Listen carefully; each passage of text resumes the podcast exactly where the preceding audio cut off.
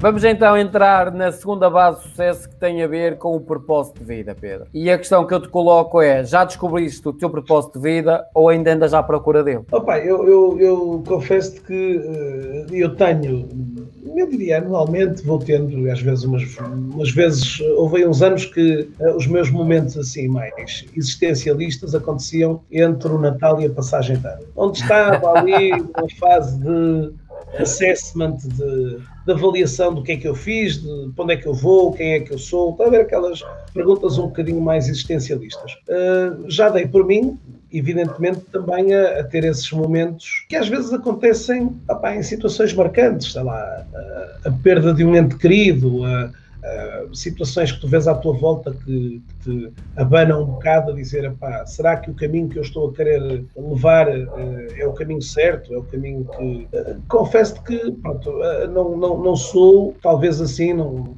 de uma forma objetiva, não consigo, quando as pessoas dizem, ok, tens um propósito de vida, o propósito de vida que eu tenho atualmente é continuar a encontrar as melhores, no fundo, uh, ações e as melhores uh, atividades que, que, que, consigam oferecer depois, digamos, meios para eu continuar a oferecer à minha família boas condições de vida, percebes? conseguir que as minhas filhotas, que os meus filhotes tenham tudo aquilo que, que, que necessitam, tudo aquilo que, seja importante para, para, para, a sua vida futura também.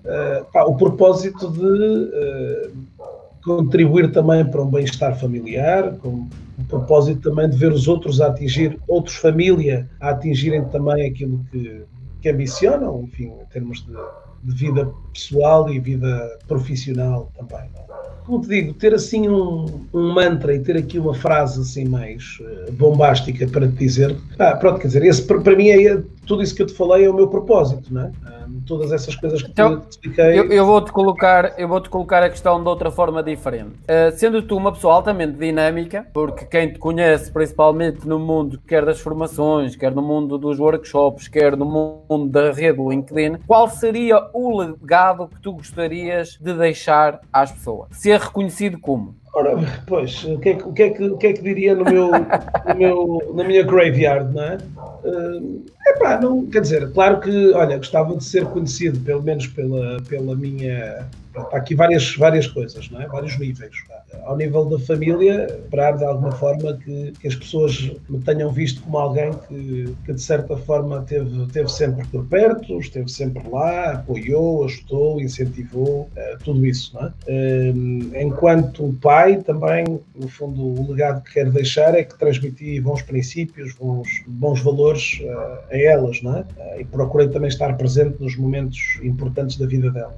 enquanto o marido também da mesma forma, não é? Perceber aqui que de alguma forma alguém que foi compreensivo, ajudou, esteve, esteve foi sempre uma, um companheiro de, de projeto e um companheiro de vida, não é? Alguém que as pessoas pudessem confiar e pudessem estar. Ah, dos amigos, dos amigos também alguém que ficar lembrado um bocadinho como alguém que, com quem passaram bons momentos, com quem puderam também confiar as suas, uh, as suas confidências e as suas dores, os seus problemas, as suas dificuldades, enfim, na, na verdadeira acessão da palavra amigo. Ah, e dos clientes uh, e destas pessoas todas que se calhar aqui mais in, in, anónimas que vamos aqui vendo, uh, de alguém que, que, que lhes conseguiu ajudar pronto, neste caso aqui numa, numa determinada área que é a minha, conseguiu de alguma forma entregar tudo aquilo que a pessoa esperaria de alguém com essas características. Eh, não quero, não quero que, que fique para aqui o gajo que o maior especialista de, de não, quer dizer, não, tenho essa, digamos assim, esse objetivo, pá, esse objetivo de vida. Não. É? Olha, Pedro, para finalizarmos este tema, uh, propósito de vida, eu vou-te colocar uma questão que tem como objetivo muitas vezes ajudar outras pessoas que possam estar a passar por esse problema neste momento. Então, o objetivo da questão não é um momento de algo atual, tem a ver com algo do passado e que esteja mais do que superado. E a questão é a seguinte: qual foi o momento mais difícil da tua vida que te fez crescer? E qual foi foi a tomada de consciência desse momento. O objetivo é ajudar outras pessoas que possam estar a passar pelo mesmo ao pegar na tua experiência e tentarem superar a situação deles atual? Perguntas difíceis, perguntas difíceis. Não, quer dizer, repara, se não existiu, melhor. Sim, quer dizer, vamos lá ver, não é, um, não é quando falamos aqui em, em, situações difíceis, pronto, aquela que eu te partilhei, quer dizer, uh, uh, o momento em que se dá, do ponto de vista profissional, uh, a mudança, digamos assim, de uma de uma, de uma condição da que vivia para outra, não, é? não, não, deixa de ser aqui um, um momento de, de algum pavor, não é? falei ali. E, portanto, isso trouxe-me de alguma forma um conjunto de, digamos, de agentes que me procuraram. Uh, pronto, sei lá. É, é um bocadinho difícil, confesso de estar a, a conseguir compor aqui um, um, um, raciocínio face, face à pergunta. Portanto, é óbvio que, uh, e, e, temos ouvido isso, Alexandre, nesta altura em que atravessamos, é? ou seja, hoje as pessoas que estão, a, a, fase, esta fase de crise também é uma fase onde aparecem oportunidades e onde é? Portanto, em todas estas claro. situações, como uns dizem, pá, uns choram, outros vendem lenços, é? e portanto eu diria aqui que as pessoas têm um bocadinho essa percepção, quer dizer, claro que muitas das vezes animicamente, é? Pronto, e aqui não te consigo explicar qual é a, a, variável aqui interna que, de certa forma, perante, por exemplo, uma adversidade, uh, me faz de alguma forma a mola que me faz saltar e dizer assim, porra, vamos, vamos agarrar isto pelos cornos e vamos embora, não é? Uh, mas pronto, mas a verdade é que uh, estas circunstâncias uh, sabemos nós que entram ali depois numa, num, eventualmente ali num, num, contexto aqui, numa luta interior entre, ok, o, o bonzinho a dizer anda lá, vamos puxar-te e vamos levar-te até e, e vais escalar pronto. E o, e o mauzinho a dizer, epá, tu não és capaz, tu não vais ser, quer dizer, a capacidade que temos aqui de, nesta verdadeira luta titânica de, pronto, conseguir vencer este, este bicho-papão que, que, te quer comer a ambição, que te quer comer a, autoestima, que te quer comer uma série de coisas, não é? E, portanto, eu diria que em todos os momentos que, uh, ou alguns momentos de adversidade que tenha, tenha tido, e há pouco expliquei, quer dizer, uma ou outra situação até profissional, não vais ser capaz, não consegues, tu não tu não vales nada, tu não estás a acabar o curso, nunca vais trabalhar, eh, vais, vais ser um professor sofrível. Eh, pronto, todo esse tipo de coisas acabaram por disputar em mim. Eh, pronto, e por exemplo, nós vemos aqui alguns, o Cristiano Ronaldo também é um dos cromos que, que vai tendo um bocadinho esse, digamos, esse dínamo, de alguma forma, que perante a adversidade ele dá, na, e a gente às vezes vê, não é? Quer dizer, epá, o indivíduo que é tão assobiado, aquilo Embora, às vezes isto, nem todos conseguem ter essa capacidade de Anímica. escolar, não é? E eu acho que de alguma forma, como te disse, em muitas das situações uh, menos boas que atravessei, eventualmente acabou por, acabei por, por fazer disso, essa fraqueza, uma força, não é? E dizer assim, ok, uh, vou, pronto, se calhar às vezes aqui um estímulo externo, não é? De, ok, porque aquilo, se aquele professor não tivesse feito aquilo, por exemplo, sei lá, eu lembro-me eh, no 11 primeiro ano, estava eu a estudar no 11 ano uh, e a minha professora de matemática do 11 ano disse-me no final do 11 ano, portanto eu tinha chumbado, chumbei a biologia e a senhora chumbou-me também a matemática. E pronto, eu com duas para trás não podia, portanto eu tinha que fazer um, uma, um exame em setembro de uma delas das disciplinas, biologia ou matemática. E eu escolhi matemática. E a professora na altura uh, olhou para mim e disse-me, ouça lá, o que é que você vai fazer matemática? Você, você, não, você não se vai safar, pá, é impossível, quer dizer, você não, pá, eu, eu, ela a dizer, eu não aconselhava fazer matemática, pá, você não, pá, eu, olha, mas pronto, para o ano estamos cá outra vez. Você não tem bases, não tem capacidade, não tem, e ela, enfim, eu sorvi aquilo tudo, percebes? E naquele dia, isto foi julho, no final do ano letivo, em setembro era o exame. Epá, e eu gravei aquelas palavras e disse: Esta moça vai, vai comer estas palavras, vai engolir estas palavras todas. E portanto, a meados de julho, a finais de julho, fui para a aldeia dos meus pais, da minha mãe, levei os livros todos e malta, não, ninguém vai falar comigo, eu vou Pá, e entrei numa onda eh, quase obsessiva, tanto que passei o agosto a comer pai 12 horas de matemática, de, de dia 1 ao dia 30. Portanto, escusado será dizer que no dia de, do exame de setembro, eh, foram 200 pessoas a exame, em Lessa da Palmeira, e passei eu, passei eu com 18, 17, 17. E 17 porque acabei por fazer um, com, com alguma carga de nervosa que estava, acabei por falhar uma das básicas, senão a nota levava ali. Claro que a, a senhora professora, no, naquele ano, em setembro,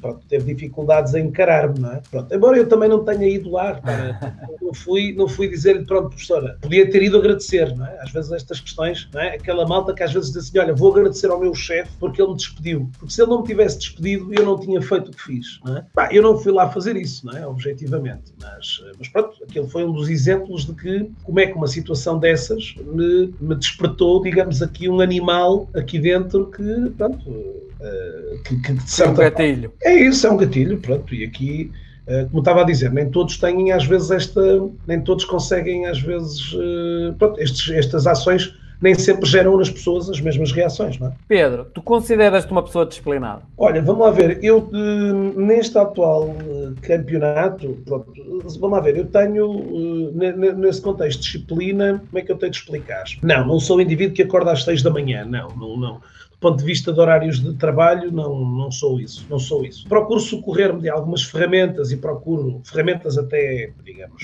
digitais, uh, relativamente a essas ferramentas digitais que me ajudam, de certa forma, a, a ir orientando as minhas atividades. Uh, para quem está no mundo digital, é hoje complicado entre publicações no Facebook, colocação dos stories no Instagram, colocação dos conteúdos no LinkedIn, uh, produção de conteúdos. Portanto, uh, é, é, hoje um exercício que às vezes uh, complicado para fazeres. No entanto, como disse, vou tentando disciplinar-me.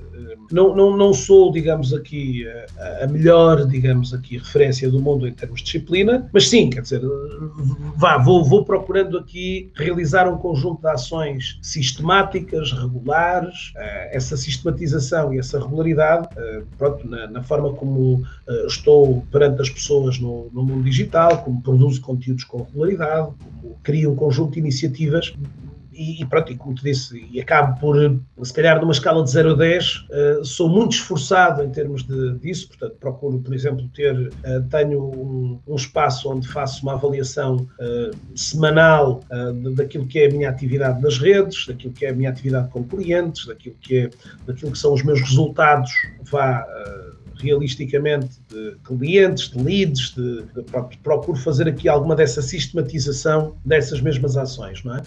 Uh, mas, mas pronto, sei que é uma área de onde, tenho a dizer, onde serei sempre um eterno aprendiz e estarei sempre a tentar melhorar processos uh, todos os dias, não é? Todos os dias. Olha, surge aqui uma questão muito interessante tem a ver com isso. Qual é a importância da disciplina no teu dia a dia, no trabalho que tu fazes diariamente, cada vez mais, não é? O, o, Se lidas com, a, com as redes. Sim, aqui, aqui tem, tem, tem também, há aqui uns aspectos também importantes, que é eh, Alexandre, eu, eu, a disciplina muitas das vezes poderá ser mais facilitada quando tu tens um, um, dia rotineiro, percebes? Onde tu tens uma, uma rotina no teu dia a dia. Ou seja, acordas, tomas o teu cafezinho, vais para o teu escritório, depois vais, eh, fazes as tuas atividades, vais almoçar. Eu não tenho essa rotina, eh, Alexandre. Amanhã, por exemplo, qual é o meu dia da manhã? O meu dia da manhã começa às 10 da manhã para um grupo de Mafra, das 10 ao meio-dia. Das 2 às 3, almoço, das 2 às 3 tenho uma nova aula com os meus alunos do meu curso eh, sobre LinkedIn. Das 3 às 4 e meia estou em Setúbal. Às 4 e meia vou rapidamente até à Covilhã. E depois fecho portas no Porto, é? até às 9 da noite. Portanto, mas na sexta-feira o dia começa já da parte da tarde, onde só tenho três sessões de trabalho. Portanto, isto para dizer o quê? a disciplina torna-se ainda mais complicada quando tu não tens um, um dia, eh, uma rotina, digamos, diária, não é? Portanto, onde o teu dia é sempre diferente. E, vamos lá ver, Alexandre, ainda era mais complexo quando esta componente tinha a variável deslocações. Claro uh, deslocações até ao Porto, até Lisboa, uh, ir e vir, depois voltar para ali, ir para lá. Uh, essa disciplina é hoje um, um constante desafio na minha atividade. E, portanto, opá, vou, como te disse, lutando com unhas e dentes para, para ir, digamos, dominando. É? mas confesso que é muitas das vezes um, um exercício complexo. A forma como gero, como estou a gerir o meu e-mail, a forma como vou gerindo a minha atividade nas diferentes redes, eh, como, como giro também a, a relação com o telefone e o tempo que despendo no mesmo. Eh, são circunstâncias hoje que Alexandre eh, e a forma depois como integramos tudo isto também, é importante dizer-lhe, com a vida familiar. E, portanto, estes estão aqui enormes desafios que uh, levam-me a, a, estar, digamos aqui, sempre em, em choque com esta questão da disciplina, não é? Ao longo destes dois meses, derivado ao que aconteceu, quais foram as vantagens e desvantagens que tu viste do que aconteceu com a situação de Covid? Olha, eu que era um indivíduo que, me, que fazia imensas deslocações, portanto, para teres uma ideia, um, para tu teres uma ideia, eu tenho vou-te estar a dizer isso assim, ao vivo e a cores, espera lá. Portanto, eu ano passado, em 2019, saí de minha casa 162 vezes. Portanto, abandonei a família 162 dias no ano. Uh, e, portanto, como deves calcular, uh, nestes instantes, uh, o Pedro Caramês, no período em que atualmente vivemos, vive feliz. Feliz porque estou em casa, feliz porque estou próximo dos meus, é? uh, e portanto isso é uh, das coisas que, enfim, esta, esta situação, esta situação de confinamento uh, me trouxe mais positiva, é? porque no fundo me permite hoje, e, e permitiu-me acelerar uma coisa que se calhar já estaria na, na minha cogitação, mas que ainda não tinha tido a coragem de a fazer, que era disciplinar os clientes a fazer estas entregas sem sair de minha casa, não é? E, portanto, esperemos que estejamos, que estejamos em curso para uma ação dessas, não é? E que, e que isto venha a trazer aquilo que neste momento tem sido um março um abril e agora um maio, muito felizes, muito felizes uh, em casa, é? que é uma coisa que estou a adorar, estou a adorar. Qual foi a aceitação dos clientes em relação a um produto que tu acabavas por entregar presencial e agora tens que o entregar de forma digital? Ora bem, olha, eh, muitos dos clientes, um, alguns deles foram os próprios que, que, que apresentaram essa solução, não é? Outras vezes fui eu também que as apresentei. Uh, Alexandre, temos tido um bocadinho de tudo, percebes? Uh, se temos alguns, bom, vamos aguardar que outros, ah, porque temos uma. As pessoas são um bocadinho analfabetas digitalmente. Posso dizer que se calhar aqui um, uma mescla de, das duas visões, percebes? Uh, clientes que, aliás, e tenho feito várias sessões, esta semana já fiz também, várias sessões com clientes e com, com experiências muito positivas, percebes? Com experiências muito positivas uh, dessa operação. Estando também eu a falar de uma atividade formativa uh, diferente da tua, que é uma muito prática, muito sobre uma ferramenta, por cima digital. É? Olha, Pedro, vamos entrar então na quarta base de sucesso, que tem a ver com o trabalho de equipa.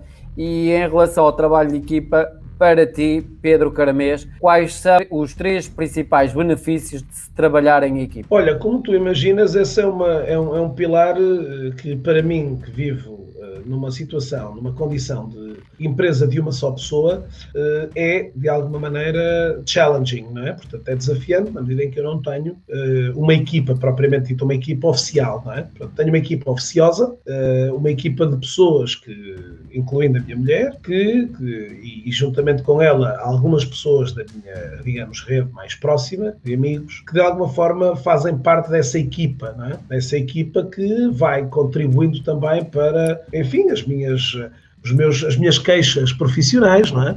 Tenho que me queixar alguém, não é? Tenho que me queixar.